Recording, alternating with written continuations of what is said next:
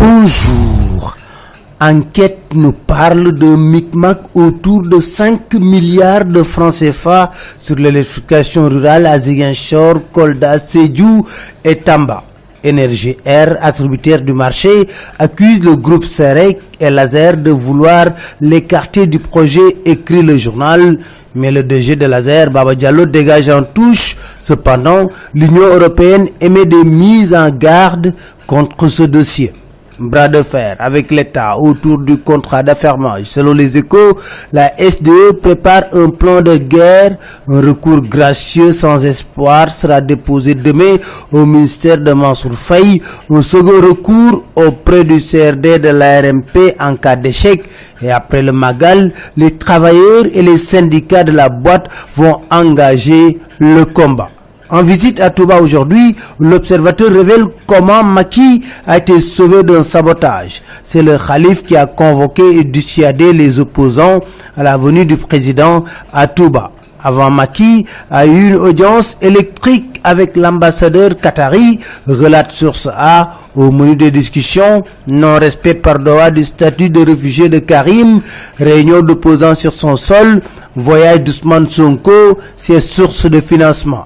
Pourtant, malgré ses inquiétudes, Dakar Time est convaincu que Maki sera réélu par l'opposition au point d'expliquer comment.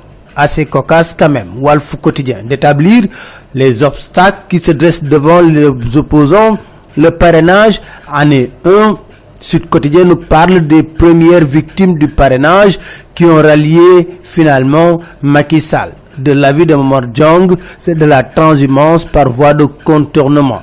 Ce n'est pas le cas de Maître Mam Adamagay, qui, selon Vox Populi, va monter un front anti-hold-up électoral. Et dans ce sens, il a déjà rencontré Ousmane Sonko qui salue l'initiative. Maître Mam Adamagay de dire dans les échos tout le monde connaît la docilité de Babacar Diagne vis-à-vis des pouvoirs en place. Justement, parlant de Babacar Diagne, le quotidien nous dit le CNRA a décidé de sévir contre TDK TV suite aux attaques contre le mouridisme diffusé sur la chaîne.